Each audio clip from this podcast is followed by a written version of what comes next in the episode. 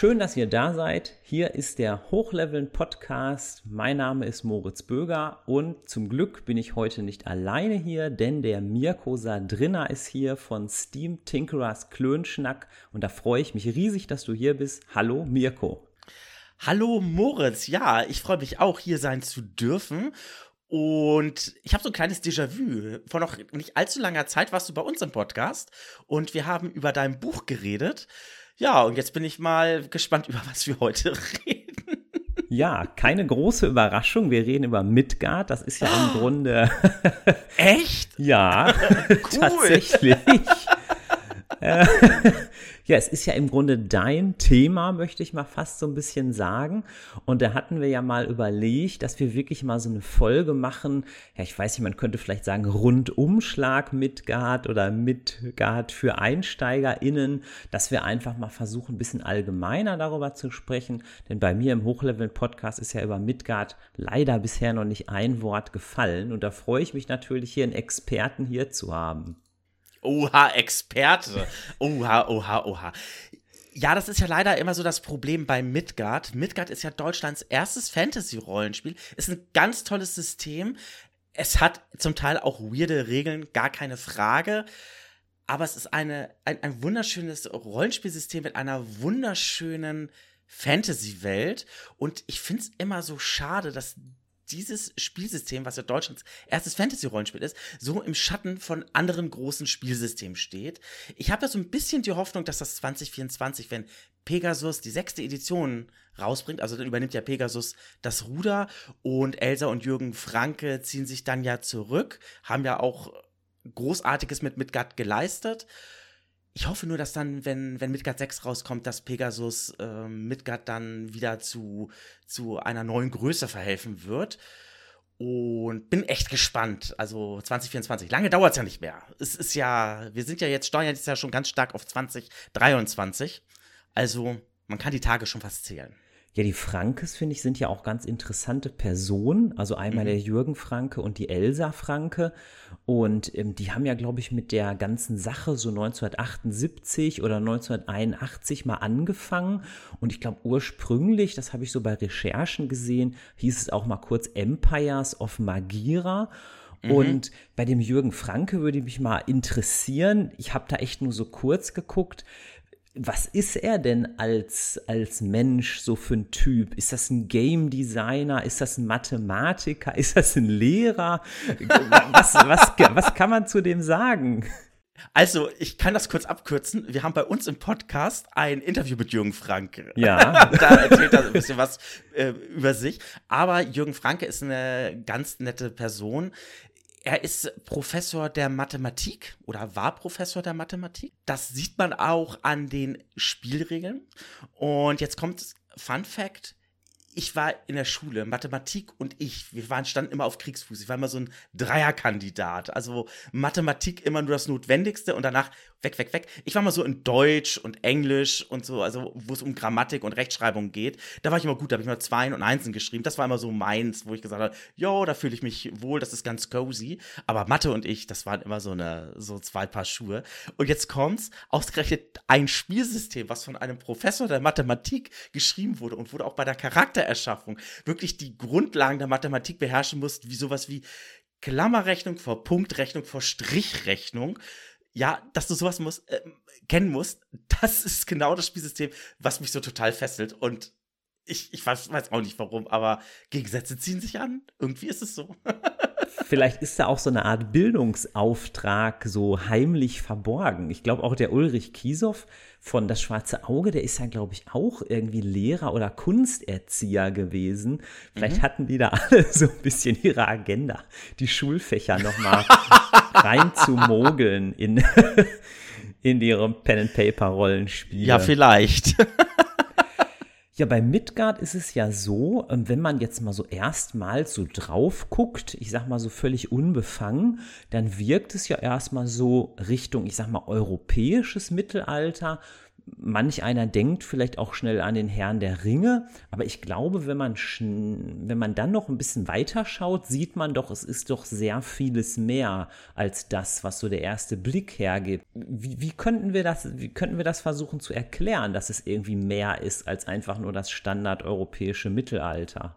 Ja, das denke ich geht relativ einfach sogar. Also wir dürfen nicht vergessen, also du hast mit Herr der Ringe gar nicht mal so unrecht. Wenn du dir mal so die alten Abenteuer anschaust, ich glaube, das war unter den Nebelbergen, da kommt, also da sind schon so Sachen drin, da weißt du ganz genau, okay, weil, welche, was, was diente denn da so als Inspirationsquelle? Und da ist Herr der Ringe natürlich ganz, ganz vorne mit dabei, gar keine Frage. Aber bei Midgard ist es so, ich vergleiche das immer sehr, sehr gerne mit Aventurien. Also vielen äh, Zuhörenden ist ja Aventurien ja ein Begriff. Ja. Und Aventurien ist ja, wenn man von den, von den Maßen ausgeht, ich glaube ungefähr halb so groß wie Europa. Also Europa ist im Vergleich zu anderen Kontinenten ja schon relativ klein. Und äh, Aventurien ist halt noch mal eine Spur kleiner. Aventurien, das glaube ich, wissen auch viele, ist eigentlich fast auch zu klein. Also man kann eigentlich viel genau. zu schnell, sage ich mal, vom, vom heißesten Dschungel bis in die aventurische Antarktis reisen. Genau. Da hast du total recht. Also, wenn du da jetzt mit äh, Geografen und mit anderen ExpertInnen darüber reden würdest, die würden dir erzählen wahrscheinlich, dass du in der Wüste Kom, wenn du dort bist, den Raschstulswall wahrscheinlich auch in der südlichsten Gegend wahrscheinlich eigentlich sehen müsstest oder sowas. Also da gibt es, also das bin ich mir ziemlich sicher, dass, dass, dass es da die ExpertInnen dir da schon was dazu erzählen könnten, dass das alles ein bisschen sehr klein ist. Aber das ist jetzt die Sache. Du hast ja äh, Aventurien als diesen kleinen Kontinent und mit verschiedenen Kulturen. Ja, du hast ja das Bornland, was ja äh, so äh, slawisch, russisch ja geprägt ist. Du hast ja das Mittelreich. Das Mittelreich ist ja im Prinzip das Heilige Römische Reich. Ja, im Prinzip da hast du die Torwaler, so die WikingerInnen und so. Und du hast ja noch ganz viele andere ähm, äh. Und das hast du auf Midgard auch. Allerdings mit einem Unterschied. Alles, was du auf Aventurien, auf diesem kleinen Flecken Erde hast, findest, das findest du auf Midgard auf einer kompletten Welt verteilt. Das heißt, das, was du meintest mit europäischem Mittelalter, also du wirst quasi kein heiliges römisches Reich auf Midgard jetzt finden. Stattdessen findest du auf dem Kontinent Westernesse Alba, das ist ein Königreich, das halt an der schottischen Kultur angelegt ist, also Kelten. Ne? Also das ist sehr, also dieser ganze Kontinent ist sehr europäisch. Der Kontinent liegt auch im Nordwesten. Dann hast du halt im Südwesten hast du oder im Süden hast du dann Lamaran. Das, das ist dann schon so Mittelmeerraum und geht dann in das Afrikanische. Dann hast du im Osten einen riesigen Kontinent, das ist Sirau. Unten im Süden hast du dann so mit Ravindra, so wie die Indisch, äh, indische Halbinsel. Dann hast du mit Kantaipan und Minang Pahit halt asiatisch angelehnte Kulturen. Und dann hast du auch die Wehlinger, also das Wehland, die Wehlinger, ähm, was bei, bei Aventurien dann eben klassisch die TorwalerInnen zum Beispiel dann wären. Also das hast du komplett einmal verteilt auf, auf, auf Midgard. Und so eine Vielfalt, finde ich, die ist ja auch irgendwie faszinierend. Ich habe versucht, im Vorfeld so ein bisschen nochmal meinen Fundus hier, Midgard-Fundus mhm. zu sichten. Mhm. Ähm, allerdings war das nicht allzu viel. Also ich habe aus der, aus der, tatsächlich aus der zweiten Edition habe ich das Hauptbuch und dieses Buch Schlüssel zum Abenteuer. Ja. Dann habe ich diese legendäre Box aus dem Klee Verlag. Das ist ja aus der dritten Edition mit dem, weiß ich nicht, Buch der Magie und Buch der Schwerter. Und dann habe ich halt noch die Runenklingensaga. Und da wollte ich dich mal fragen, wie groß ist denn so dein Midgard-Fundus? Also das bei mir ist ja äußerst bescheiden. Wie sieht es denn bei dir so? Wie kann man sich's vorstellen, sagen wir es mal so? Ja, also, also mein Fundus bei Midgard ist sehr ausgeprägt. Ich glaube, ich habe fast alles von Midgard, was es gibt. Ich glaube, mir fehlen noch ein oder zwei Sachen und, und der ein oder andere Gildenbrief, aber das sind dann schon, sind die Gildenbriefe, die jetzt wirklich bis zu den Anfängen gehen, wo es auch relativ schwer ist, die vielleicht doch in gedruckter Form zu bekommen. Aber ich habe sie als PDFs. Der Verlag bietet die nämlich als Kauf-PDF an. Und dann habe ich da gleich zugeschlagen, weil die Gildenbriefe damals, die waren nicht sonderlich umfangreich. Die hat nur ein paar Seiten gehabt und dann ja auf Papier, einfaches Papier dann eben gedruckt. Ja, wie das dann so ist, ähm, geht sowas natürlich dann auch schnell zu Schaden, also, also in die Brüche. Und für die Unkundigen, wenn man jetzt alles von Midgard hat, passt das in eine Schublade? Oder hast du da einen ganzen Raum für? Oder wie, äh, wie kann man sich denn vorstellen? Oder sind das fünf Regalbretter? Vielleicht kannst du ja mal versuchen, so die, die zu sagen. Wie, wie viel ist das so ungefähr? Also, das ist eine doppelseitige Glasvitrine voll Boah. mit dem. Plus oben habe ich dann noch die ganzen Boxen dann noch gestapelt. Also im Prinzip wenn, ähm, also ist jetzt im Prinzip direkt da, daneben jetzt eben. Ne? Es ist ja bei Midgard so, Midgard ist jetzt ja 41 Jahre alt und es ist in der Zeit eine Menge an Material erschienen. Aber, und das ist so ein ganz wichtiger Punkt, es ist nie Material in solchen Massen erschienen, wie zum Beispiel bei Pathfinder oder bei Das Schwarze Auge ja. oder eben auch bei D&D. Ne? Also da ist ja, ich sag jetzt mal Pathfinder und das schwarze Auge, da erscheint ja jeden Monat eine Fülle an Material. Äh, so, und das ist bei Midgard halt bisher nicht gewesen. Bei Midgard ist das sehr überschaubar. Also dieses Jahr zum Beispiel ist für Midgard im Januar, ich glaube, es war der 6. Januar, ich äh, nagel mich da bitte nicht dran fest, aber Anfang des Jahres ist dort mit Moravot ein Quellenband erschienen. Und das war bisher zum Zeitpunkt jetzt dieser Aufnahme die einzige Publikation in diesem Jahr. Jetzt sind zwei weitere Publikationen angekündigt worden. Eine wird Ende September, Mitte, Ende September erscheinen und die andere soll im Oktober erscheinen. Zwei Abenteuerbände.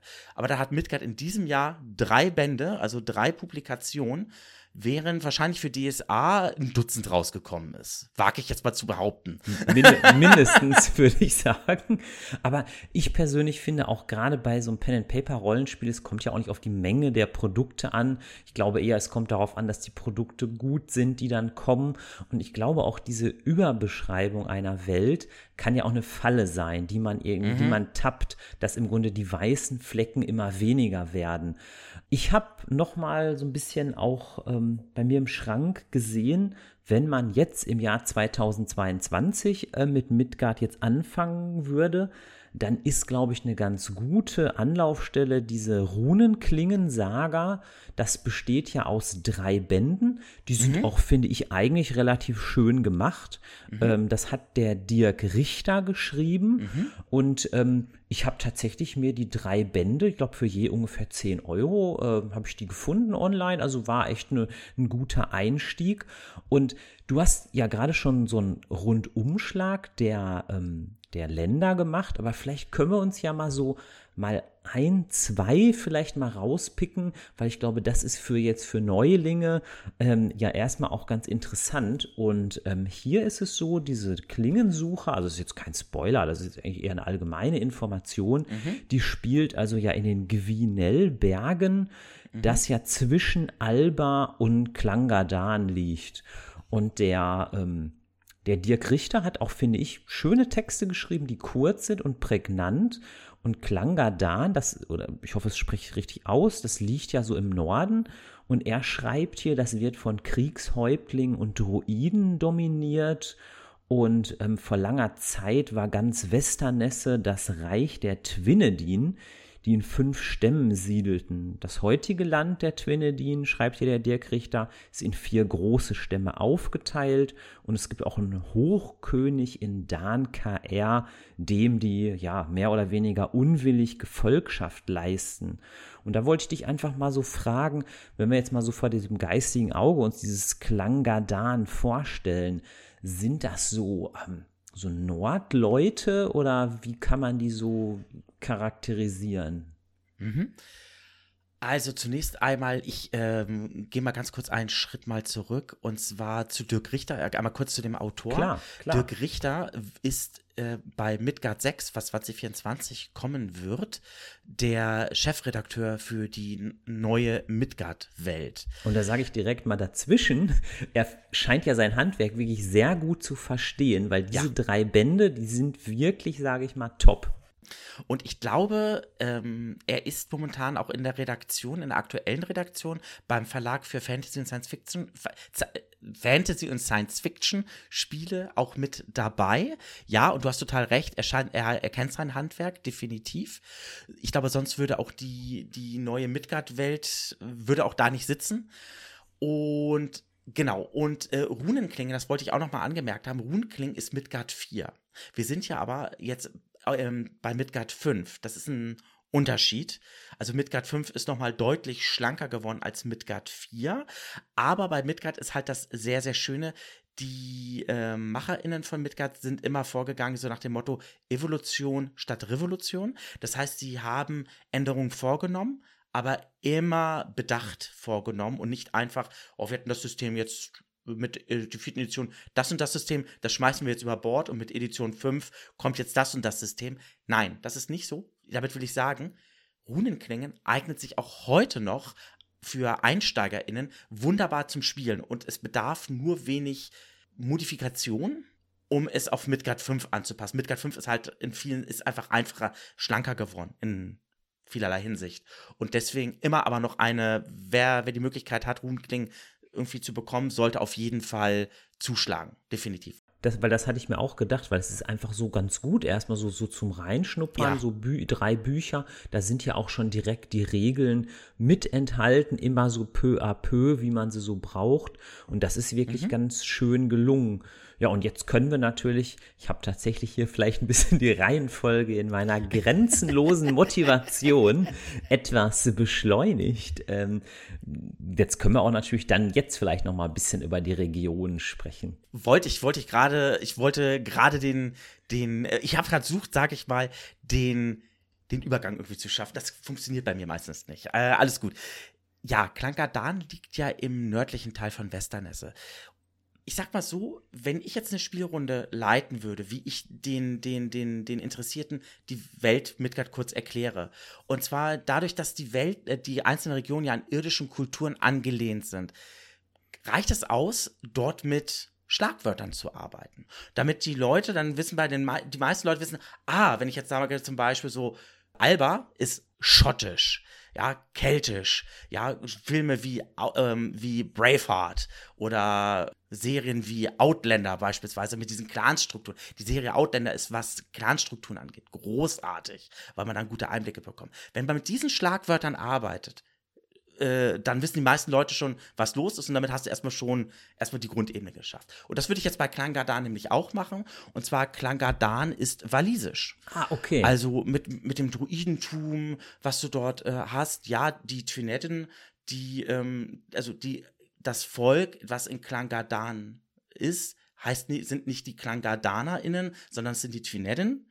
Und die haben einen Hochkönig, die haben, ähm, der sitzt in du hast es jetzt als Dankar bezeichnet. Ich würde, ich sage immer Dankar, aber Midgard und Namen ist immer sowieso eine Sache. Äh, da kaspern wir uns auch gerne mal ein ab.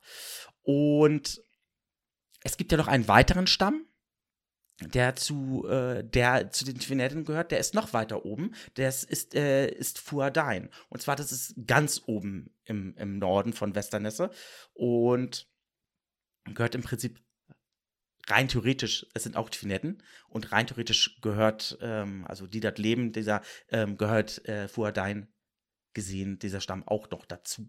Auch wenn Fuadain eigenes Land ist. Genau. Und das wäre jetzt im Prinzip das, um auf Klangadan mal zuzukommen. Wenn jetzt jemand sagen würde, okay, Klangadan, was ist das, würde ich tatsächlich sagen, ähm, druidisch, äh, ähm, walisisch, Druidentum. Stell dir das so vor, du hast verschiedene Stämme, ne, wie, wie, man das halt so kennt. Das Land ist in verschiedene Stämme unterteilt und alle äh, unterstehen sie einem sogenannten Hochkönig. Ja, und ich finde auch, der Dirk Richter macht das hier auch sehr geschickt. Der Text ist zwar kurz, aber es kommen halt wirklich so viele Schlagworte, die passen, dass zum Beispiel die Twinedin so eine Widerspenstigkeit haben gegen die Obrigkeit, mhm. dass es da irgendwie gefürchtete Kopfjäger gibt sowas klingt auch immer, finde ich schon ziemlich faszinierend. Und ich glaube, man hat auch diese, diese Kampagne hier mit den Runenklingen so in so einem Art Schmelztiegel zwischen diesen beiden Hauptregionen, glaube ich, so positioniert, dass dann die, die Gruppen der Spielenden auch so ein bisschen entdecken können. Ne? Was ist da? Ne? Ich glaube, das Halfdal spielt auch eine gewisse Rolle. Das ist ja auch so eine Region, die habt ihr ja auch mal sehr schön im Podcast vorgestellt. Das Halfdal ist ja eine Region, also es ist ja im Prinzip eine Region in der Region. Das Halfdal ist ja das Land der Halblinge, also Halfdal, also Half ne, und Dal, also Halbtal im Prinzip, und gehört zu Alba.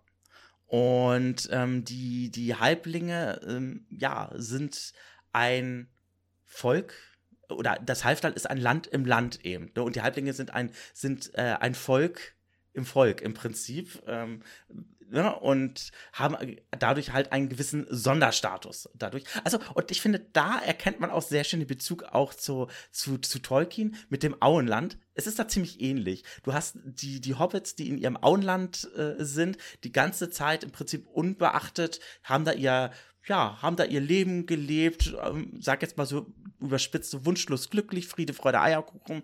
Und ähm, so ungefähr kannst du dir das Halfdal auch vorstellen. Ja, und was ich auch ganz cool finde in diesem Dreiklang aus Klingensucher, Wolfswinter und Finstermal. Mhm. Es gibt ziemlich schöne vorgefertigte Charaktere. Sowas finde ich erstmal immer wieder gut. Es gibt auch eine recht große Auswahl in diesem offiziellen Download-Bereich. Und ähm, ich habe mir einfach die Charakterbögen mal so angeguckt. Vieles kam mir sehr bekannt vor. Ich spiele ja auch verschiedene Pen-Paper-Rollenspiele. Stärke, mhm. Gewandtheit, Intelligenz, Zaubertalent. Und da bin ich so ein bisschen gestolpert. Ähm, ich weiß nicht, ob das typisch Midgard ist. Jener Held scheint über dieses mhm. Zaubertalent zu verfügen. Ähm, mhm. Heißt das denn jetzt, dass jeder potenziell zaubern könnte? Oder?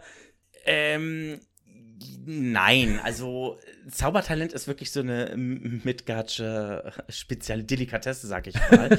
also ich sage mal so, Zaubertalent ist für alle Leute wichtig, denn Midgard ist eine Fantasy-Welt und in der Fantasy-Welt gibt es eben auch Magie.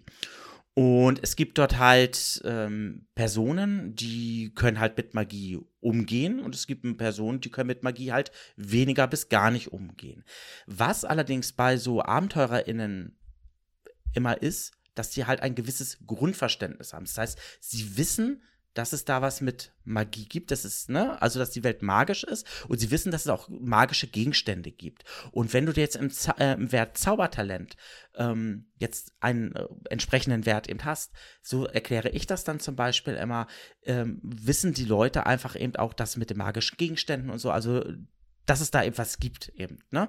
Und ähm, Zaubertalent, wenn ich mich jetzt nicht völlig verhaspel, ähm, ist auch wichtig für die Resistenz mitunter. Das heißt also, Resistenzen sind in dem Fall wichtig, um, wenn jetzt, jetzt eine Magie, ein magiebegabter Charakter jetzt ein eine, oder bei Midgard heißen sie ja Spielfiguren, also wenn eine magiebegabte Spielfigur eine andere Spielfigur jetzt beispielsweise bezaubern möchte, oder ähm, eine Feuerkugel oder so zaubern möchte oder so, dann stünde der anderen Spielfigur, je nachdem, was für ein Zauber gewirkt wird, ein sogenannter Resistenzwurf zu. Ob das Ne? Also wenn beim Scharnzauber kann es dann sein, dass der Schaden sich halbiert oder komplett in Luft auflöst oder so.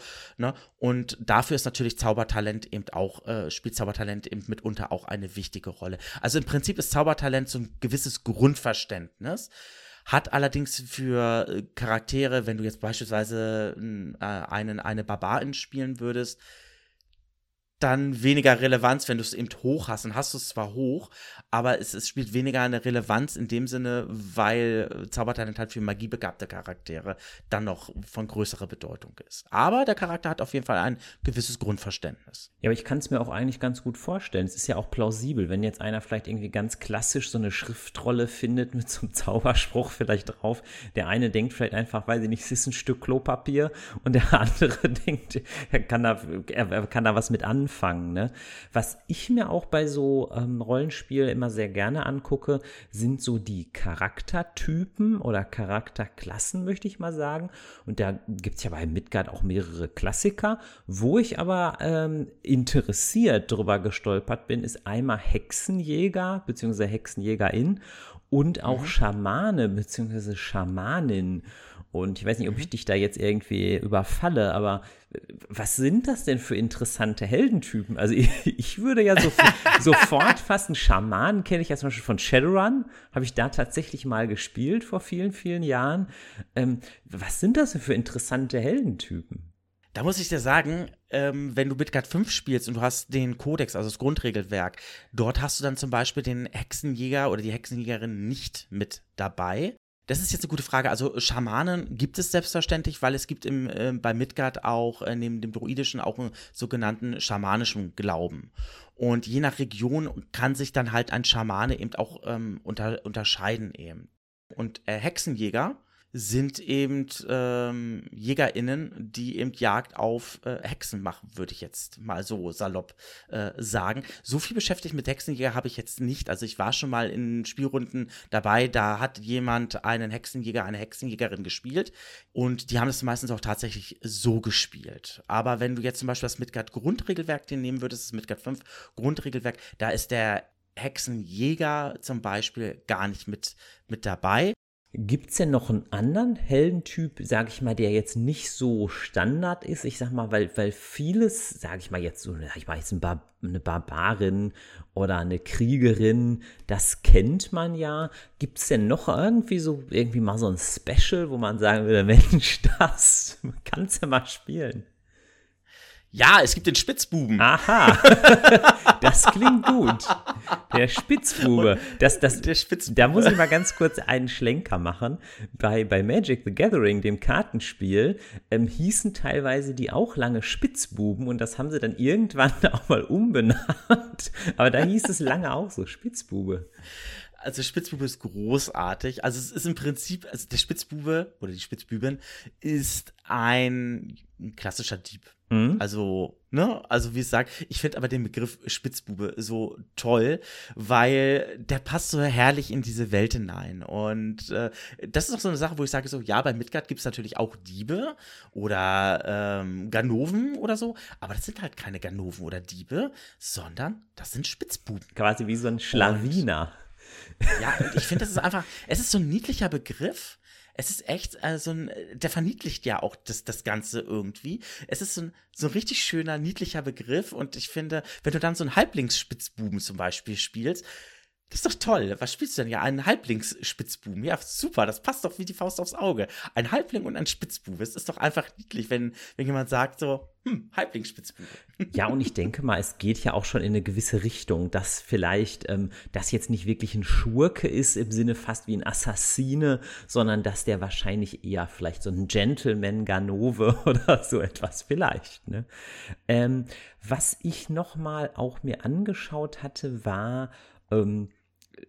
da hatte ich auch schon mal durchaus ähm, das Thema bei, ich war mal beim Thomas Rietz auch im Podcast zu Gast, da hatten wir auch relativ mhm. lange mal über Monster gesprochen. Und in der Einsteigerkampagne, da kommen natürlich auch, ich sag mal, das ist jetzt auch wirklich kein Spoiler, da kommen natürlich auch die Klassiker vor, wie Wölfe, Orks, Vampire sind auch schon auf einem Cover zu erahnen.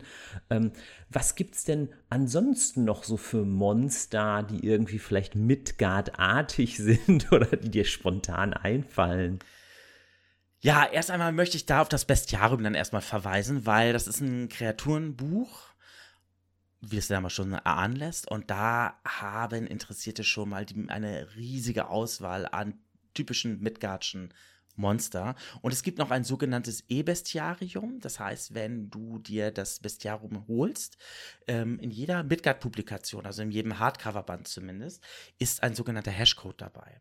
Und wenn du das Buch dann ähm, erworben hast, kannst du diesen Hashcode in dem verlagseigenen Shop einlösen und dann bekommst du das äh, PDF kostenlos als Download. So, wenn du den Hashcode einlöst. Und beim Bestiarium ist es noch was Besonderes. Dort gibt es ein sogenanntes E-Bestiarium dann noch. Und das enthält nochmal, ähm, also das Bestiarium selber, es ist schon ein ganz schöner Schinken, ein ganz schöner Klopper. Und das, äh, da hat natürlich, hätten die jetzt noch mehr Monster oder Kreaturen dort reingepackt, dann wäre der Band noch umfangreicher geworden. Und deswegen haben sie es einmal in einem Bestiarium, in gedruckter Variante. Und dann gibt es neben dieser gedruckten Variante, neben dem PDF, nochmal das sogenannte E-Bestiarium, wo dann halt nochmal andere, weitere Kreaturen nochmal aufgeführt sind.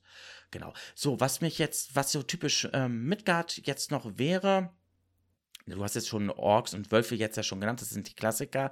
Aber Midgard hat natürlich auch sowas wie ähm, äh, Drachen, gibt es selbstverständlich auch. Ähm, ich weiß nicht, kennst du eine Gorgo?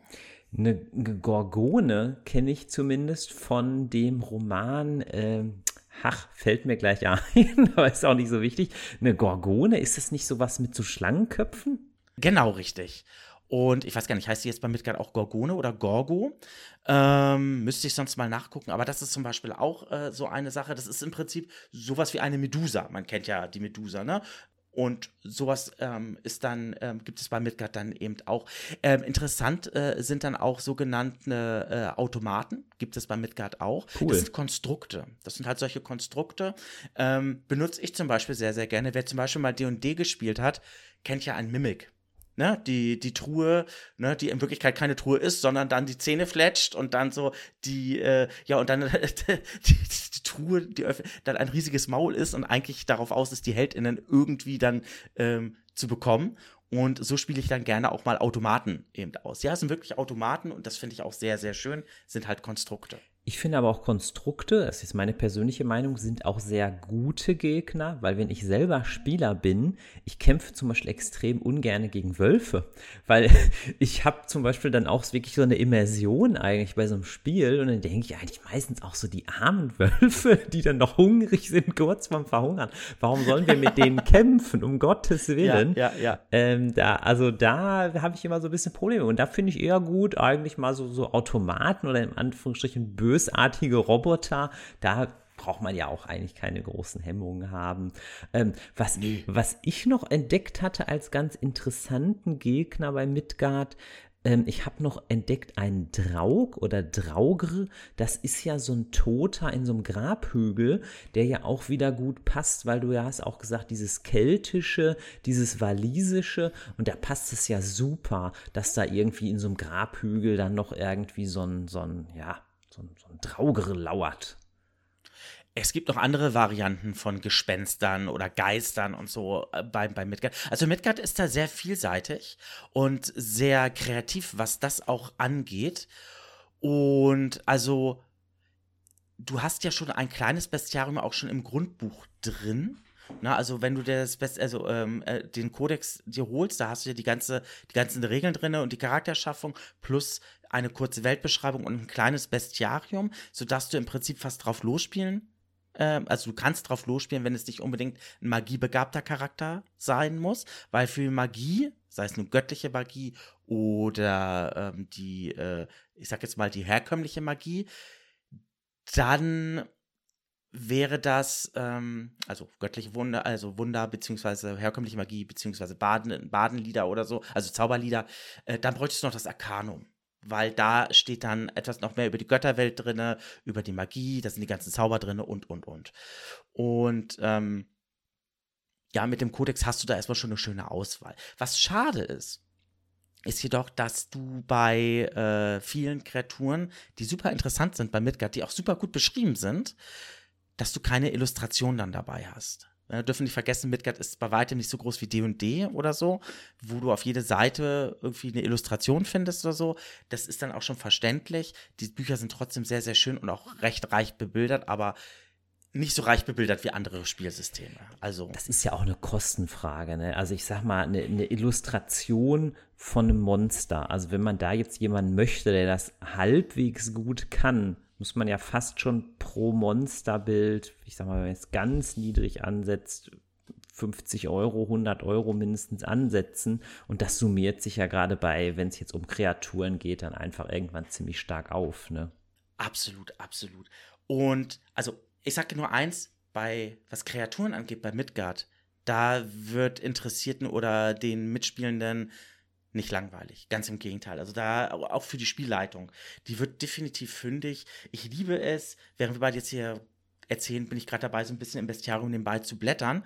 Ähm, ich liebe es einfach, ähm, durch dieses Buch zu blättern und ähm, entdecke dann immer mal wieder, auch mal wieder Sachen, wo ich denke, hm, ist mir die Kreatur denn jetzt tatsächlich so durch die Lappen gegangen? Das ist ja witzig. Zum Beispiel Affen. Es gibt hier Affen Und da gibt es da verschiedene Unterarten von Affen. Da gibt es ein Dschungeläffchen oder ein Schädelaffe oder ein Schimpanse, ein Waldahn. So, das waren jetzt die. Und dann hast du natürlich auch ein paar Bilder dabei, zum Beispiel vom Schimpansen, der ist einmal abgebildet oder der, das Dschungeläffchen müsste das sein, ist abgebildet. Das sind auch total niedliche Illustrationen dann eben auch dabei. Und da kann man ja, glaube ich, auch schon erahnen, dass das gar nicht rein in Richtung Kämpfen geht, das Bestiarium, sondern eher, sage ich mal, eine breitere Weltbeschreibung, weil ich glaube, auch mit so, mit so Affen oder so, da wird es ja wahrscheinlich eher auf eine Interaktion wahrscheinlich hinauslaufen, als wirklich auf einen Kampf. Ja, also es ist also es ist kein Monster-Manual, ne? Das Genau. will ich mal sagen. Also es ist kein Monster-Handbuch in Tradition von von D&D beispielsweise. Es ist ein Bestiarium. Da hast du natürlich die ganzen Stat-Blocks, also Spielwerte drin, gar keine Frage. Und das ist auch dazu da, um den, den Mitspielenden oder den Spielfiguren ähm, GegnerInnen halt vorzu, also zu präsentieren, gar keine Frage. Aber du hast recht, es ist auch bei weitem mehr. Du hast auch eine ausführliche Beschreibung dabei. Wie funktioniert, also es steht dann zum Beispiel auch drin, wo finde ich die? Wie funktionieren sie vielleicht in der Welt? Und, und, und, also das ist schon, ähm, ja, äh, es ist ja, Midgard ist ja eine, eine Fantasy-Welt und das ist dann auch schon auch alles entsprechend abgestimmt. Es ist fest für die Hintergrundwelt Midgard eben, eben gedacht. Ja, also wie gesagt, also es klingt alles richtig gut. Ich finde das ja auch immer gerade spannend, sage ich mal, so Nicht-Standard-Monster, außergewöhnliche Gegner, nicht der 37 Millionste Ork oder so. Das ist ja auch schon ein bisschen Asbach-uralt, würde ich sagen. Ähm, du machst ja deinen Podcast, ihr macht ja ganz, ganz viel über Midgard. Da habt ihr natürlich auch das Konzept, was ich richtig super finde. Ihr nehmt euch ja auch Zeit für die einzelnen Bände, für die einzelnen Regionen. Heute habe ich dir natürlich die fast schon unfaire Herausforderung gestellt, dass wir ja hier wirklich im Schweinsgalopp wie die Irrsinnigen durchsausen, ähm, weil ich habe fast hier noch auf meinem Spickzettel äh, das Wort Abenteuer. Ähm, und ich habe einfach mal online geguckt. Midgard Online hat ja auch einen Fundus von Gratis-Abenteuern. Und da habe ich mich einfach mal so durchgeklickt und habe ein Abenteuer entdeckt. Das heißt der Albenstern. Und ähm, da habe ich gedacht, für so ein kostenloses Abenteuer fand ich das total klasse. War so ein Winterabenteuer, fast so ein bisschen weihnachtlich. Äh, passt jetzt nicht ganz zur Aufnahmezeit des Podcasts, aber das war so ein Abenteuer, wo ich sofort Bock hätte, das so als Spielleiter zu leiten. Und weil da war auch so ein schöner kleiner Dungeon drin. Und, ähm, und ich wollte eigentlich, ja, eigentlich habe ich jetzt fast zwei Fragen gleichzeitig. Ähm, ich mache es mal so, dass ich vielleicht erstmal die allgemeinere Frage stelle und dann vielleicht erstmal die Frage nach den Abenteuern. Wenn man erstmal allgemein guckt bei Midgard, du hast es ja auch schon viel gespielt, ist dein Eindruck, geht es eher in Richtung Kampf, Tabletop, Abenteuer oder geht es eher in Richtung Charakterspiel und Investigation? Also ich meine mit meiner Frage so ein bisschen, dass wenn man jetzt vielleicht Pathfinder spielt, gehen ja die Abenteuer schon tendenziell eher in Richtung, ich habe da Miniaturen, ich habe eine Battle Map, ich habe Felder und ich will da wahrscheinlich auch kämpfen. Oder wenn ich jetzt was habe wie Cthulhu oder mir fällt vielleicht gleich noch was Besseres ein, wo es ja eher geht, Charaktere auszuspielen, in Investigation, Ermittlung. Wie kann man denn da Midgard einsortieren? In der Mitte oder geht es eher in eine Richtung? Ja. Die Antwort. Das ist, das ist eine sehr, sehr gute Frage. Und ich hoffe, ich habe da auch eine sehr, sehr gute Antwort. Ich finde, Midgard schafft wunderbar den Spagat.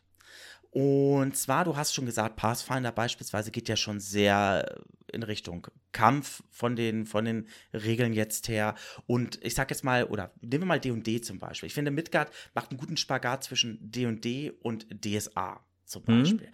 DSA, ich finde, bei DSA merkt man an, dass DSA doch sehr viel Wert auf die Welt legt.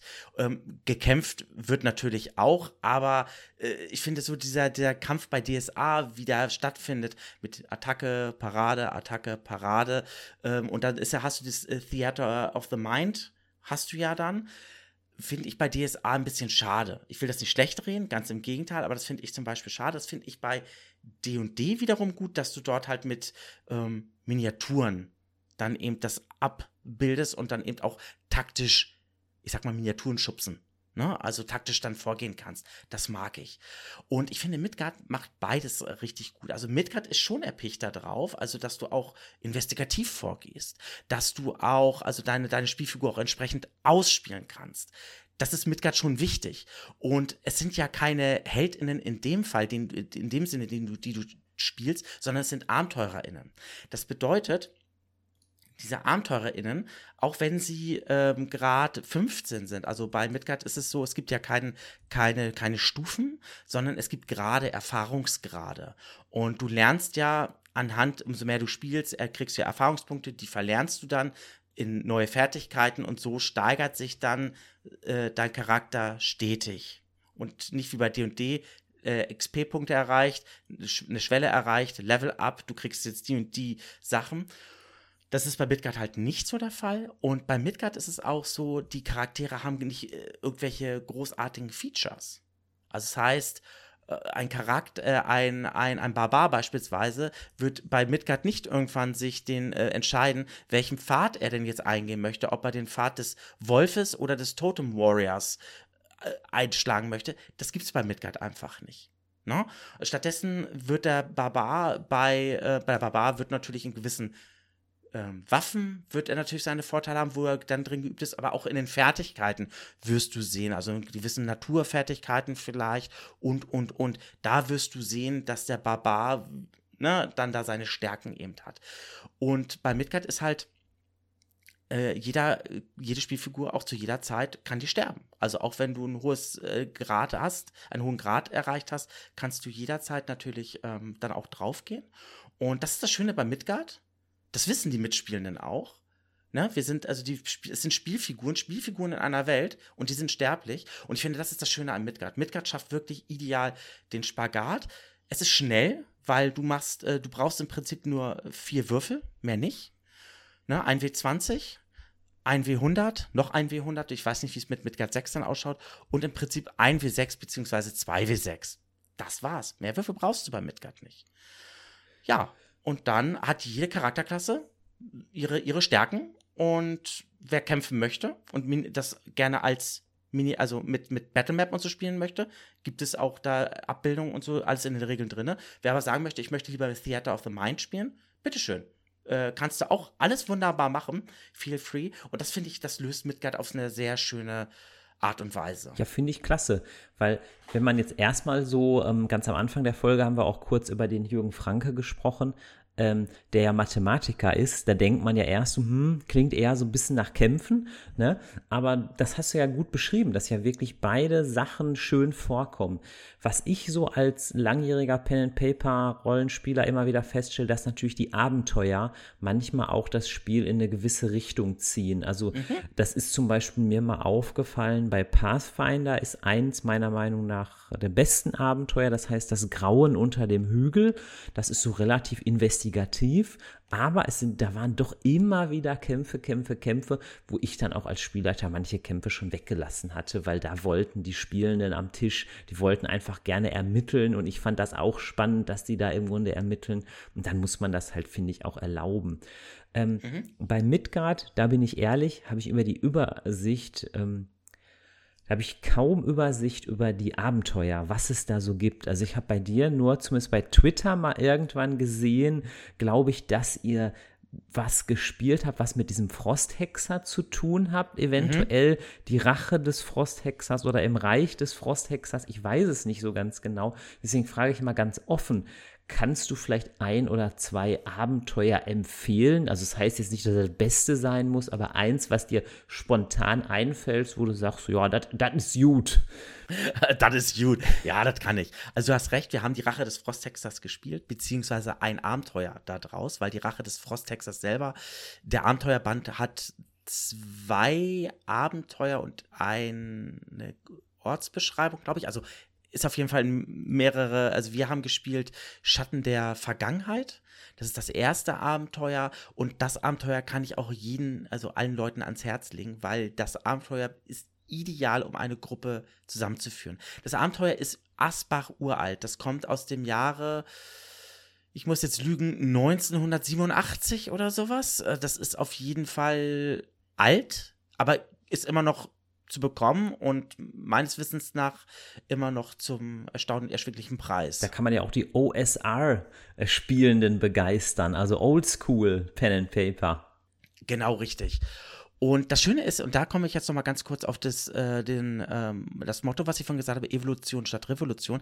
Wir haben Rache des Frostexters gespielt, beziehungsweise das erste Abenteuer daraus, aber nicht nach den Regeln von Midgard 3, sondern nach den Regeln von Midgard 5, der, der noch aktuellen Edition.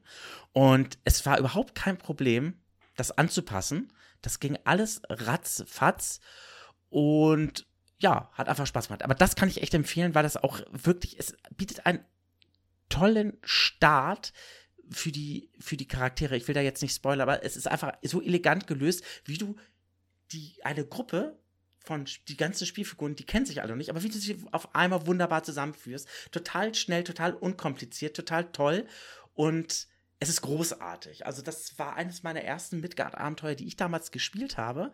Deswegen war das auch ein Anliegen mal für mich, dass wir das mal in einem Actual Play auch nochmal spielen, weil ich damit sehr viel Erinnerung verbinde. Und es war tatsächlich wirklich so toll, wie ich das noch in Erinnerung hatte. Und deswegen ist es definitiv eines der Abenteuer, was ich empfehlen kann. Es gibt auch im Reich de, äh, des Frosttexas, das ist der Folgeband dann da drauf. Also im Prinzip ist es so eine Mini-Kampagne. Ich finde aber auch die Rache des Frosthexers ist auch irgendwie ein geiles Cover. Irgendwie, da ist ja so, ein, so eine Art Rübezahl, möchte ich mal so sagen. Der ist da so drauf in so einem eisigen Wald, so ein bisschen wie der Brocken äh, im Winter. Also ich bin mal, mal irgendwann mal mit meinem Vater, waren wir da mal wandern auf dem Brocken im tiefsten Winter. Also so kann ich es mir ein bisschen vorstellen. Die Rache des Frosthexers. Genau, dieser Rübezahl das ist der Frosthexer. Das ist kein Rübezahl, das ist ein Frostriese. Aber ich finde, der Name ist auch einfach hammergeil, weil ich fand auch früher manchmal, da hatten die Abenteuer auch immer noch so martialische Namen. Also das, das waren noch Zeiten, möchte ich mal sagen. Äh, absolut. Ich gucke gerade mal, wann, von wann das äh, ist. Also die Ausgabe, die ich habe, die ist tatsächlich ist die erste Auflage, die ist von 1989, nicht 1987, sondern 1989, Asche auf mein Haupt. Und da drinne ist tatsächlich, also äh, besteht einmal aus dem Abenteuer Schatten der Vergangenheit und ein Baron bittet um Hilfe und dann gibt es noch eine Ortsbeschreibung, Liansilin. Liansilin wird das wahrscheinlich heißen. Genau. Und ähm, die, die, die Cover ganz ehrlich, Moritz, die sind einfach awesome.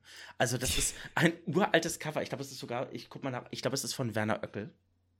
Ich guck mal eben. So. Nee, von Josef Ochmann. Gut. Es gibt im Prinzip zwei, zwei Zeichner äh, bei Midgard, die Midgard im Prinzip stilistisch sehr geprägt haben. Das ist einmal Werner Oeckel und Josef Ochmann. Und Josef Ochmann war gerade zu den Anfangszeiten, zu den früheren Editionen, war Josef Ochmann, der das Cover zu äh, Die Rache des Frosttexters unter anderem gezeichnet hat, ähm, sehr prägend für, für Midgard. Und dann ab der dritten Edition dann irgendwann fortlaufend, beziehungsweise vierten Edition, war dann auch Werner Oeckel sehr, meiner Meinung nach, sehr präsent. Und diese beiden Namen wenn, wenn du mich jetzt fragen würdest, ja, welche ZeichnerInnen würdest du denn jetzt mit Midgard in Verbindung bringen, dann wären das genau diese beiden Namen, die ich sofort mit in Verbindung bringen würde. Wenn du wenn wir diese Frage jetzt stellen würdest, würde ich sofort aus der Pistole geschossen kommen bei mir. Weil die alten Artworks und alten Cover sind ja auch ganz toll. Auch irgendwie dieses, ja auch mm. dieses hier Manche zumindest.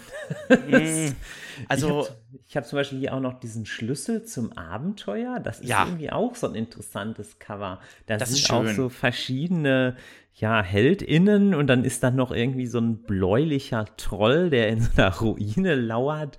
Also das, ich mag ja so, so, manch einer wird findet es vielleicht kitschig, aber ich mag es. Auch das Cover zu, äh, zu dem, also zum Grundregelwerk der äh, zweiten Edition oder zu, von der Box, von der Midgard äh, 3 Box, ne? Also die, äh, du hattest ja, du hast ja bei der zweiten Edition diese beiden Bücher, einmal Midgard, das Fantasy-Rollenspiel und dann einmal Schlüssel zum Abenteuer. Das sind ja die beiden für Midgard 2. Und Midgard 3 ist ja dann alles an der Box erschienen. Dann erschien das ja auch alles bei, bei Klee-Spielern, ne?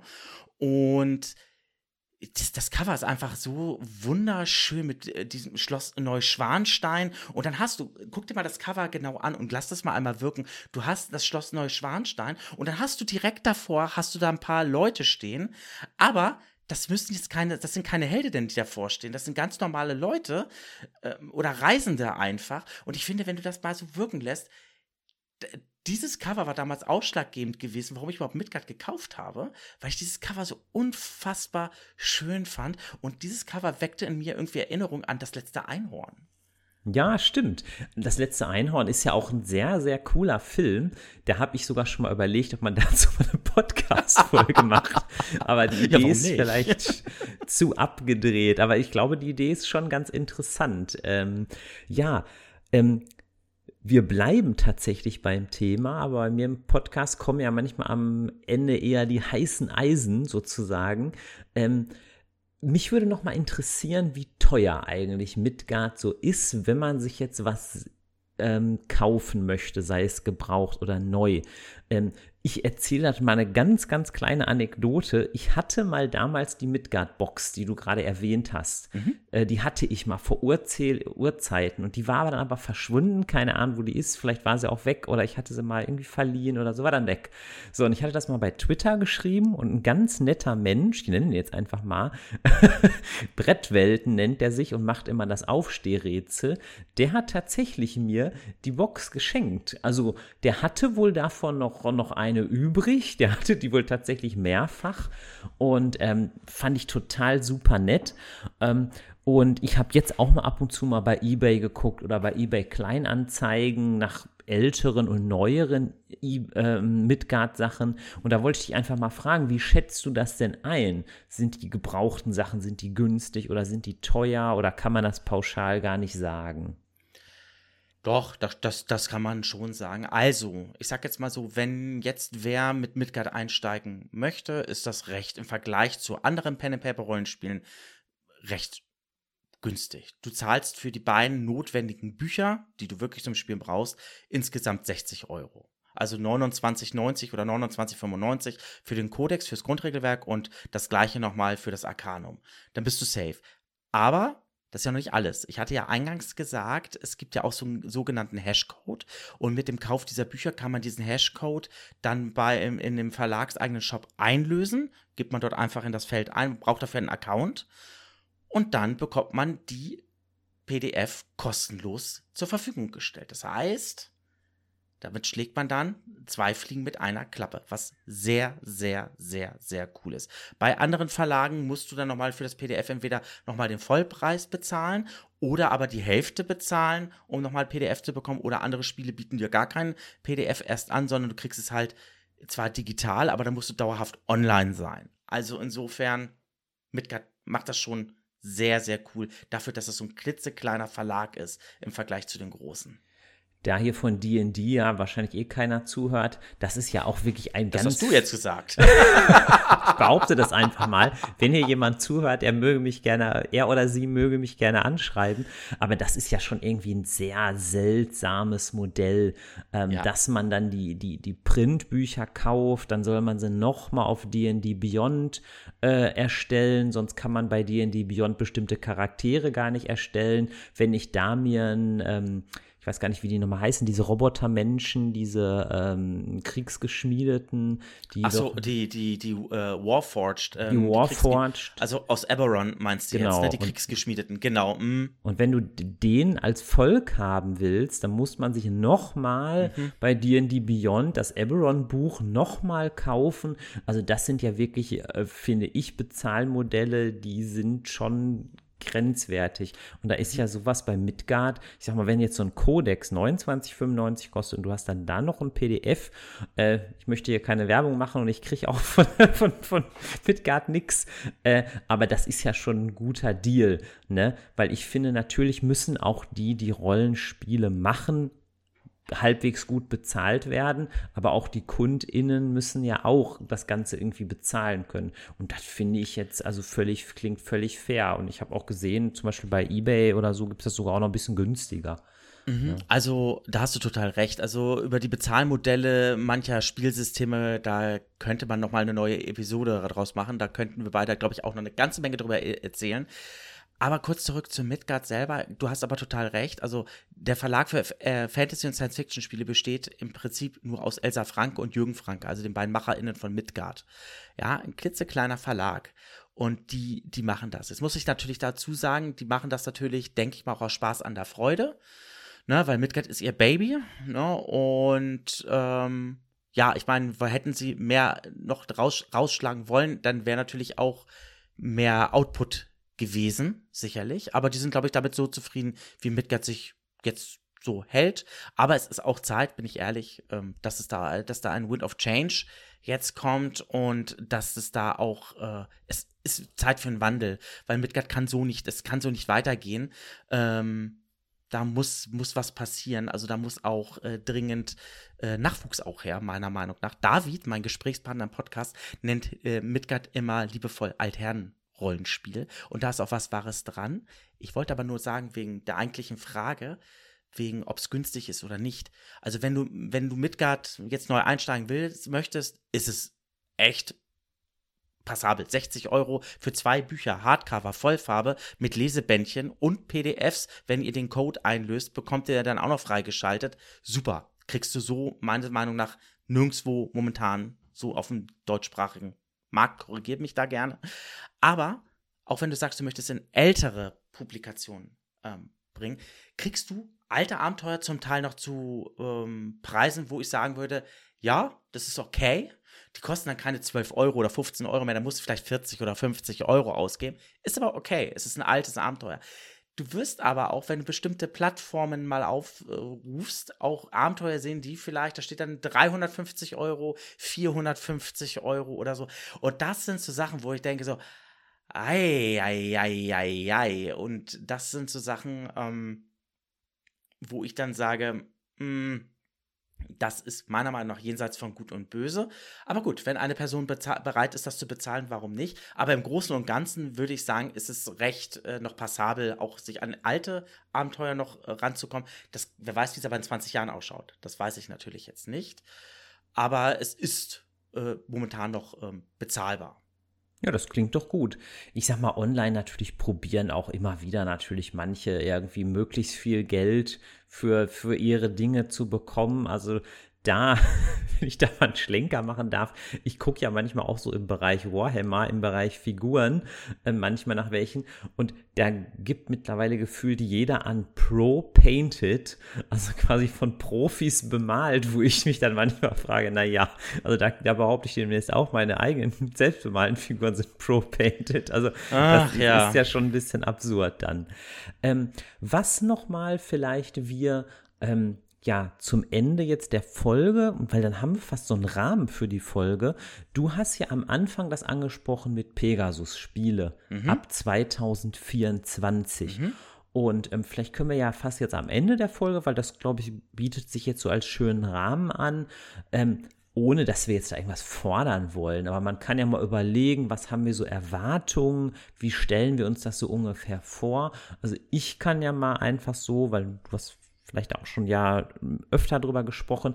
Also meine Vorstellung ist erstmal, dass sie das ähnlich angehen könnten wie vielleicht Shadowrun im, im allerweitesten Sinne, wäre jetzt so mein Wunsch, weil die bei Pegasus so ein, so ein klassisches Fantasy-System im Stil jetzt von Midgard D&D, das schwarze Auge, Beyond the Wall, ja eigentlich noch nicht so hypen, sage ich mal. Und insofern könnte ich mir zumindest vorstellen, dass es auch ziemlich gut laufen könnte. Ja, also für mich ist wichtig, dass Midgard zugänglicher wird. Das ist für mich erst einmal wichtig, weil ich bin mir ziemlich sicher, dass äh, die Formeln, wie du dann gewisse Sachen ausrechnest, schon abschreckend wirken. Also wenn du die Grundsätze, die einfachen Grundsätze der Mathematik, also Klammerrechnung vor Punktrechnung vor Strichrechnung, äh, solltest du können, aber das ist, du hast dann so eine lange Formel dann da und das kann schon gerade auch auf junge Menschen abschreckend wirken. Bei mir nicht, obwohl ich mit Mathematik immer auf gewisse Art und Weise, es war so eine Hassliebe, ne? Aber ich ähm, weiß einfach, dass es bei manchen Leuten abschreckend wirken könnte. Das ist das eine. Dann ist es natürlich wichtig, ähm, dass ähm, ja so die Zugänglichkeit zu Midgard dann natürlich Midgard muss natürlich auch wieder zurück oder vermehrt auch den Platz in die Regale finden. Also teilweise, äh, das denke ich, das wird Pegasus und das erwarte ich von Pegasus einfach auch als ein Spieleverlag und einer der großen Rollenspielverlage in Deutschland im deutschsprachigen Raum erwarte ich das auch einfach mit der Connection, die sie haben und so, dass das auch passieren wird, weil in manchen Rollenspielen fristet Midgard tatsächlich so ein Schatten da, so eine Nische irgendwo drin, wo ich denke so, das ist so schade um das Spiel. Das ist wirklich so schade. Ja, und dann erwarte ich einfach auch, dass so eine Verschlankung der Regeln natürlich auch weiterhin. Also das heißt, ich möchte einfach D&D äh, macht es so schön mit Vor- und Nachteilwürfeln, also mit diesen ganzen Modifikatoren. Also du liegst dann kriegst du äh, plus zwei oder plus drei drauf, weil der Gegner vielleicht liegt. Dann ist der Gegner aber vielleicht halb gedeckt, bekommst, äh, bekommst du minus zwei drauf. Also dieses ganze Hin- und Hergerechne, ne? dass das auf jeden Fall, ich will es gar nicht jetzt sagen, das soll komplett wegfallen, mhm. aber dass das irgendwie vereinfacht wird. Und dann stelle ich in Frage, ob der W100 überhaupt noch zeitgemäß ist, weil den könnte man auch ersetzen durch einen W20. Und ich habe irgendwie das so im Bauchgefühl, dass das auch der Fall sein könnte. Und dann kommt das viel Wichtigere. Ich möchte, dass die neue Welt Midgard kunterbunt wird. Also ich möchte, dass es diverser zugeht. Dass es mal, dass da alte Strukturen, alte Muster ähm, aufgebrochen werden. Orks müssen nicht immer böse sein. Und ähm, die, ähm, und irgendwelche ja, keine Ahnung, müssen denn immer Menschen und Elfen sich Spinnefeind sein, misstrauisch sein? Geht es vielleicht auch Regionen, wo sie vielleicht auch miteinander leben und ein offenes Miteinander eben auch äh, ähm, ist? Und sowas, das erwarte ich einfach. Ich erwarte da einfach ein bisschen mehr äh, Fantastisches eben auch. Ich könnte mir sowas auch gut vorstellen und ich glaube auch, man kann wenn man vielleicht auf diese ähm, Runenklinge-Reihe aufbaut, vielleicht, ich finde sowas auch mal toll, wenn in der Box so, so ähm, Heldinnen und Helden drin sind, die man sich so direkt rauspicken kann, die so, so eine Doppelseite haben, am besten noch so farbig und dann so direkt losspielen. Weil zum Beispiel, obwohl äh, Starfinder äh, wirtschaftlich gesehen kein sehr erfolgreiches Pen-Paper-Rollenspiel ist, haben die da so tolle Einsteigerboxen mit wirklich Heldinnen und Helden, dass bei uns tatsächlich mehrere sofort einfach sich welche da rausgenommen haben. Und da glaube ich auch, und ich glaube auch viel muss man diese Akzente, die du gerade beschrieben hast, wahrscheinlich auch so auf den Covers schon setzen. Ne? Dass da jetzt allein schon auf den Covers nicht nur alte weiße Männer drauf sind, sondern auf den Covern vielleicht schon junge, jüngere Heldinnen mit vielen verschiedenen Hauttönen oder so. Also sowas könnte ich mir auch gut vorstellen. Midgard sollte natürlich auch versuchen, ein bisschen aber auch so den Stil ein bisschen zu bewahren, weil den haben sie ja etabliert. Es wäre ja auch geil, wenn da nochmal Neuschwanstein irgendwie drauf wäre auf so einer Einsteigerbox. Das wäre ja irgendwie die, der Knüller. Also das zieht sich ja auch tatsächlich so durch, ne? Dieses Cover bis auf Midgard 1 waren ja alle anderen Cover, war ja immer ein Schloss Neuschwanstein zu sehen. Also auf Midgard 2 war ja ein Schloss Neuschwanstein zu sehen. Das gleiche Cover wurde dann ja für die Box für Midgard 3 dann ja verwendet. Bei Midgard 4 gab es ja zwei Cover-Varianten, einmal die erste Auflage und die, äh, und dann, also dann die zweite Auflage oder so. Also dann, weil es gab ja, ähm, und da gab es dann aber auch zweimal, also die zweite Auflage war äh, dann ein bisschen, ähm, ich sag mal, hipper gezeichnet, ähm, so. Und da war auch Schloss Neuschwanstein jeweils drauf. Und bei Midgard 5 ist auch eine Variante von Schloss Neuschwanstein drauf. Und du hast total recht. Da habe ich noch gar nicht drüber nachgedacht. Also, ich hoffe, dass Pegasus das auch machen wird. Und weil das ist echt so ein, so ein kleines, wie sagt man dazu, Easter Egg oder irgendwie sowas. Könnte man dazu Easter Egg sagen? Ich weiß es ja, nicht, aber auf jeden Fall. Doch, irgendwie schon. Das gehört irgendwie dazu. Und ich denke, weil das Pegasus das auf dem Zettel haben wird und vielleicht damit weiterspielen äh, wird. Und ja, aber du hast auch recht. Ähm, ich möchte auch einfach, der Paladin muss kein, nicht immer der strahlende weiße Mann mit blonden Haaren und blauen Augen sein. Er kann auch schwarz sein. Oder, äh, ne, also, oder es kann auch eine Paladina eben, oder eine Ordenskriegerin äh, dort zu sehen sein. Es muss ja nicht immer auch ein Mann sein, ne? Also insofern, äh, das erwarte ich eben auch, dass wir das, dass das dass wir da eine Vielfalt eben auch sehen ähm, in dem Ganzen, die dann auch wirklich die Welt äh, widerspiegelt. Also genau so, wie es auch D&D im Prinzip jetzt macht mit den ähm, ähm, Illustrationen. Und das finde ich super. Und ähm, ja, also das, das sind so Sachen, die ich auch von Midgard dann künftig erwarte. Was ich mir auch vorstellen könnte, das kann man sich vielleicht auch manchmal ein bisschen bei Shadowrun abgucken. Bei Shadowrun sind ja oft auch Kurzgeschichten dabei. Mhm. Ähm, entweder halt in den, in den Hardcover-Büchern direkt oder zum Beispiel auch in der Seattle-Box. Da war auch so eine Kurzgeschichte richtig so in so einem, ja, das war so DIN A5 und ich sag mal so vielleicht so 90 Seiten oder so. Mhm. Sowas macht, finde ich, auch immer viel her, die Welt zu transportieren, weil ich glaube, die erste Begegnung ist oft mehr die Welt und weniger die Regeln. Also ich glaube, wenn man jetzt viele Leute fragen würde, ich glaube, die wenigsten sagen, ich spiele das, weil ich die Regeln so geil finde. Also das, vielleicht gibt es da auch Menschen, aber ich glaube zumindest erstmal der Erstkontakt läuft über die Welt. Das ist meine These.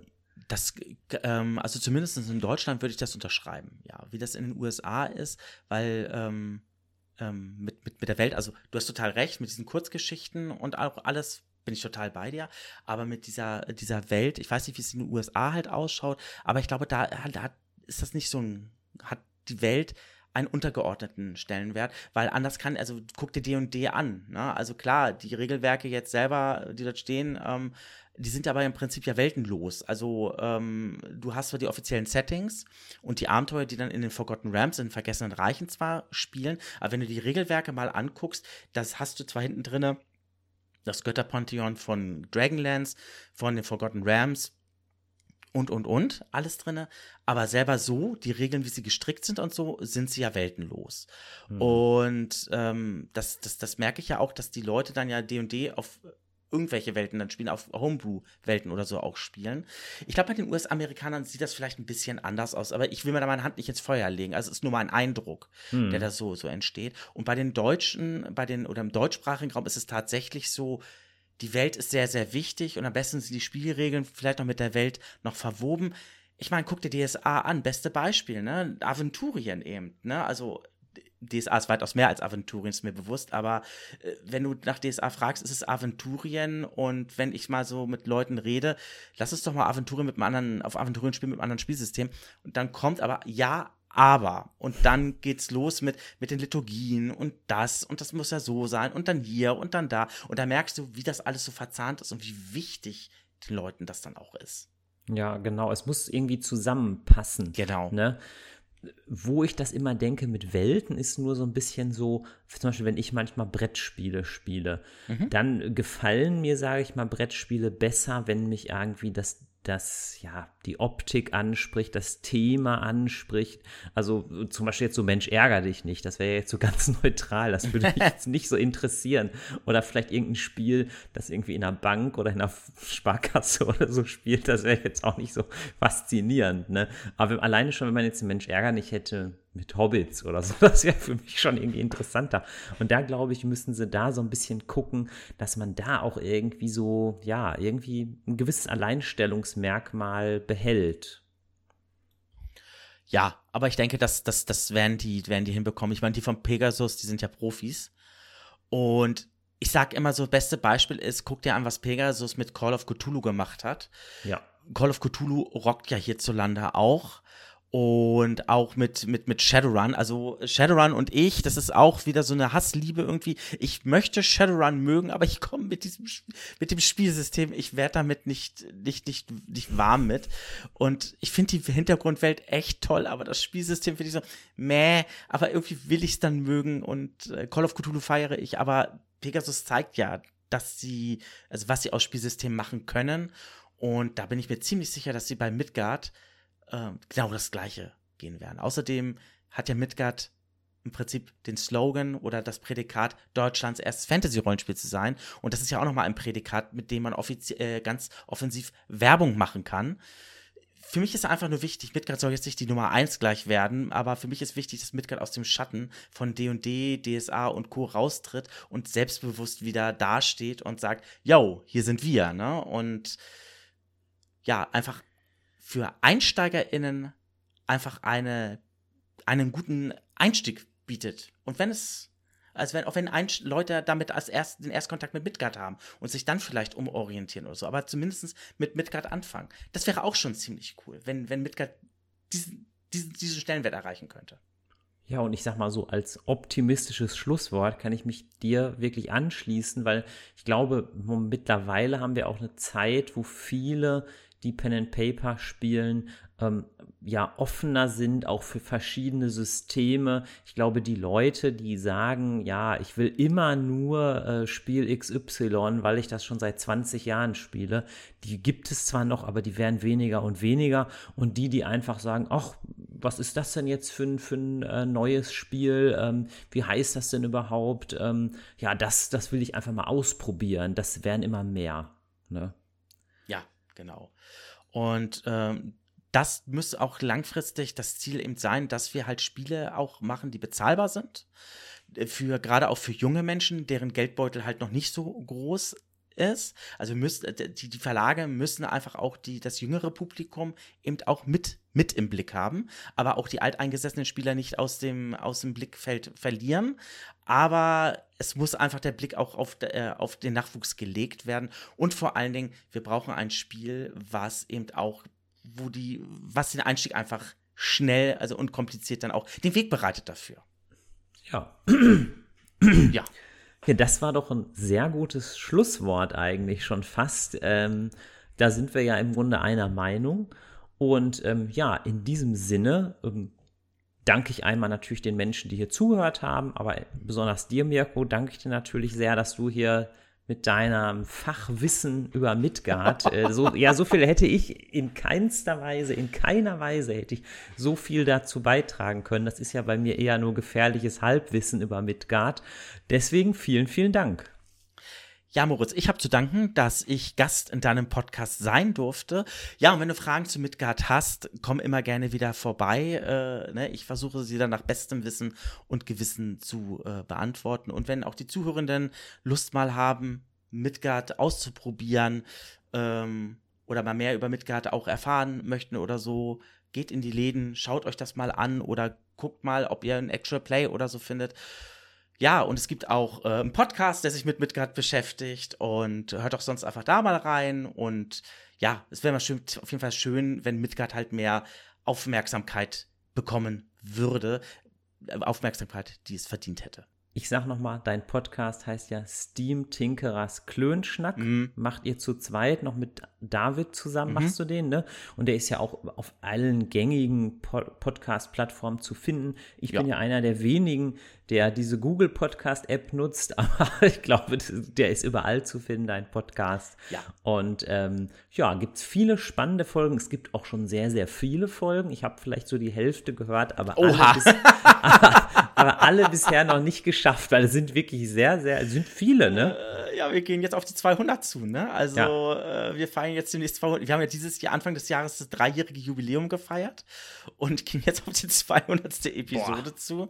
Das ist schon sehr, sehr viel, aber äh, wir haben Spaß an der Freude und ich denke mal, die Leute merken das auch. Und wir haben uns ja bewusst auch entschieden, Midgard Haupt, äh, hauptberuflich, hauptberuflich vor allen Dingen, also als Hauptsist, als Schwerpunkt zu nehmen. Wir nehmen auch andere Themen hin und wieder, aber bewusst Midgard äh, schwerpunktmäßig zu nehmen. Und uns ist auch bewusst, dass wir da eine Nische in der Nische bedienen, aber es macht uns Spaß und die Leute, die von Midgard äh, mehr über Midgard wissen möchten oder die Midgard spielen, die haben mit uns auf jeden Fall einen Anlaufpunkt und ja, da freuen wir uns dann drüber. Klingt gut. In diesem Sinne wünsche ich dir und auch den Zuhörenden noch einen schönen Abend oder einen schönen Tag oder eine gute Fahrt, wo ihr auch immer seid. Und dann würde ich sagen, bis zum nächsten Mal beim Hochleveln Podcast. Ein Podcast wie dieser hier ist ja immer sehr, sehr spontan und wir hatten ja über verschiedene Heldentypen gesprochen und dem Mirko war es wichtig, dass er noch ein paar Informationen zu diesen beiden Klassen noch ergänzen kann. Und daher kommt das jetzt sozusagen als Bonustrack, sozusagen als Special Hidden Track. Hier geht's los. Hallo lieber Moritz, während der tollen Podcast-Episode hatten wir unter anderem über die Themen Schamane und Hexenjäger gesprochen, bei denen ich mich gefühlt zu kurz bzw. zu schwammig hielt. Dieser Umstand hat mir im Nachhinein keine Ruhe gelassen. Daher habe ich mich entschlossen, nachträglich die beiden Themen noch einmal aufzugreifen und ein paar Worte darüber zu verlieren. Fange ich am besten mit dem Schamanen an. Selbstverständlich ist dieser Abenteurerinnen-Typ im Kodex, wie das Midgard-Grundregelwerk heißt, aufgeführt und gehört zu den Zaubernden. Schamanen sind auserwählte VertreterInnen des schamanischen Glaubens, der in der Natur Midgards verwurzelt ist. Ihre Zauberkraft sowie Fähigkeiten erhalten sie dabei von den Totemgeistern. Das sind mächtige Naturgeister, die das Wesen einer Tierart in sich vereinen. Über den Hexenjäger kann ich Folgendes sagen. Wie es der Name vielleicht schon vermuten lässt, handelt es sich um einen Abenteurerinnentyp, der sich auf das Aufspüren von schwarzer Magie und anderen finsteren Machenschaften spezialisiert hat. Im Kodex ist der Hexenjäger nicht aufgeführt. Soweit ich weiß, wurde der Abenteurerinnentyp damals im Kompendium für Midgard 4 vorgestellt. Der Hexenjäger ist natürlich auch in Midgard 5 spielbar und alle notwendigen Informationen gibt es als PDF, die meines Wissens im Downloadbereich zum Codex auf branwensbazar.de, dem verlagseigenen Shop, zu finden ist. Um das PDF zu bekommen, ist ein Account erforderlich und der Hashcode zum Codex muss eingelöst worden sein. Mit dem Hashcode erhalten SpielerInnen, die den Codex als Buch gekauft haben, als PDF. Außerdem hat der Hexenjäger Einzug in das Anfang dieses Jahres erschienene Quellenbuch Moravot Tor zur Anderswelt gefunden. Moritz, ich hoffe, es bereitet dir keine Umstände, diese zusätzlichen Worte von mir irgendwie in die Podcast-Episode einzufügen. Noch einmal vielen Dank, dass ich mit dir über Midgard in deinem Podcast reden durfte. Liebe Grüße, Mirko von Steam Tinkerers Klönschnack. you